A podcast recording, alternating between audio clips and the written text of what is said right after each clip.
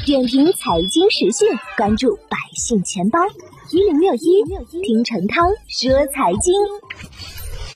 自三月下旬以来，新一轮基金自购潮再度浮现，包括中欧基金、瑞远基金、易方达基金等在内的多家基金公司发布了旗下产品自购公告，且多为权益类基金，还有部分公募机构呢自购了 FOF 产品。不少基金公司表示，从估值角度观察，看好 A 股中长期配置价值。中欧基金呢近日发布公告称，将使用固有资金自购旗下偏股型基金及 FOF 合计1.5亿元，包括中欧创业板两年定开、中欧智能制造、中欧创新成长等产品。完成本次投资之后，中欧基金自购资金将达到2.6亿元。易方达基金公告，近日运用固有资金两亿元投资旗下权益类基金及 FOF 基金。瑞远基金公告称，公司将使用自有基金再次申购旗下基金不低于1.5亿元，并承诺持有时间不少于五年。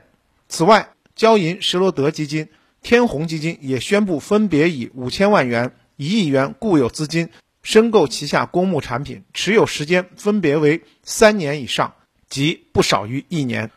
数据显示，截止到三月二十二日，年内共有四十九家基金公司进行了七十三次自购，其中十九家进行了两次及以上的自购。这些基金公司年内净申购金额达到了十二点一五亿元，其中呢，股票型和混合型基金分别为四点五六亿元、四点四四亿元，远高于债券型基金。在积极进行自购的同时，不少基金公司也发声表示，从估值角度考虑，看好 A 股市场长期投资价值。